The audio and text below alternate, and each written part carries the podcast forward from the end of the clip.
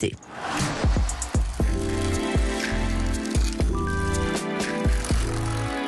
Tout roule, c'est à vélo le dimanche. Bonjour Jean-Jacques Herry. Bonjour Pierre. Allez, cette semaine, nous allons avec vous dans le quartier de la Défense, près de Paris. C'est l'un des plus grands quartiers d'affaires d'Europe.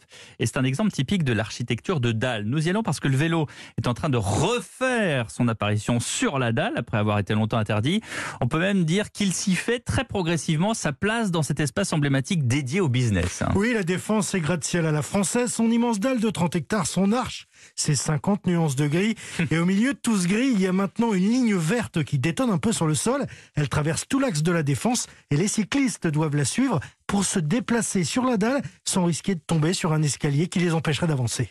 Je fais que traverser, mais c'est très très bien. Il suffit de slalomer entre les piétons, mais non, c'est vraiment bien. Cette scène-là, elle était impensable hein, il y a encore plusieurs années, parce qu'à la Défense, les vélos étaient euh, tout simplement interdits. Oui, parce que c'est en 2015 hein, qu'ils ont été autorisés à revenir euh, Ouais, ouais. sur la dalle, il y a un peu plus de 5 ans. Jusque-là, ils étaient bannis, mais pourquoi? Pourquoi une telle sanction? Bah, c'est une question d'architecture, de culture et aussi euh, beaucoup de contexte. hein. La dalle de la Défense, l'urbanisme de dalle des années 60-70, c'était vraiment deux salles, deux ambiances. Mhm. En bas, il y a les voitures qui roulent sous Ouais. la dalle. En surface, c'est le paradis des piétons. Des piétons qui se déplacent sur une grande agora entourée de gratte-ciel.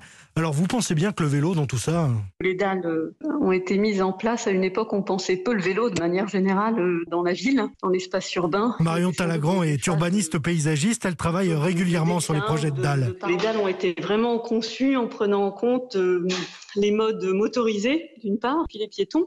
Les voitures passent dans l'ombre, dans le noir et dans les tuyaux dessous, mais en même temps sur le vrai, d'une certaine façon, sur le vrai sol. Et donc le vélo pourrait avoir sa place en dessous, dans la mesure où c'est une euh, mobilité avec des roues, disons, et en même temps, de par sa vitesse plus modérée, de par son caractère peut-être plus inoffensif, je sais pas, on pourrait dire, il aurait plus sa place au-dessus. Mais en fait, euh, par voie de conséquence, il a sa place ni dessus ni dessous. Bon, moi je veux bien, mais pourquoi est-ce qu'on laisse revenir le vélo dans un espace qui, d'après ce que je comprends, n'est pas con- conçu pour lui et qui ne l'aime pas beaucoup hein, à la base Eh bien, pour des raisons très terre à terre, à cause de l'engorgement des moyens de transport, hein. tram, métro, RER. C'est ce que euh, raconte Anouk Exertier, responsable du pôle mobilité à Paris La Défense, parce que La Défense, ça représente quand même 180 000 salariés qui viennent tous les jours travailler.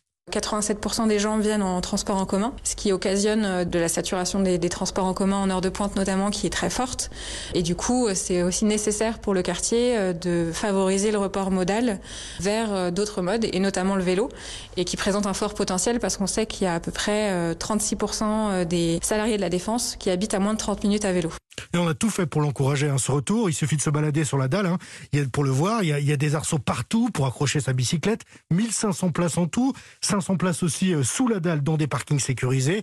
Et en plus, euh, avec euh, la pandémie de Covid, il y a eu un gros coup d'accélérateur. hein. Toutes les communes voisines ont aménagé des pistes cyclables pour favoriser l'accès au quartier. Et il y a même, je crois, un réparateur de vélo qui s'est installé il y a quelques semaines. Tout ça est bien logique. Merci beaucoup Jean-Jacques Herry. Merci à vous, Pierre.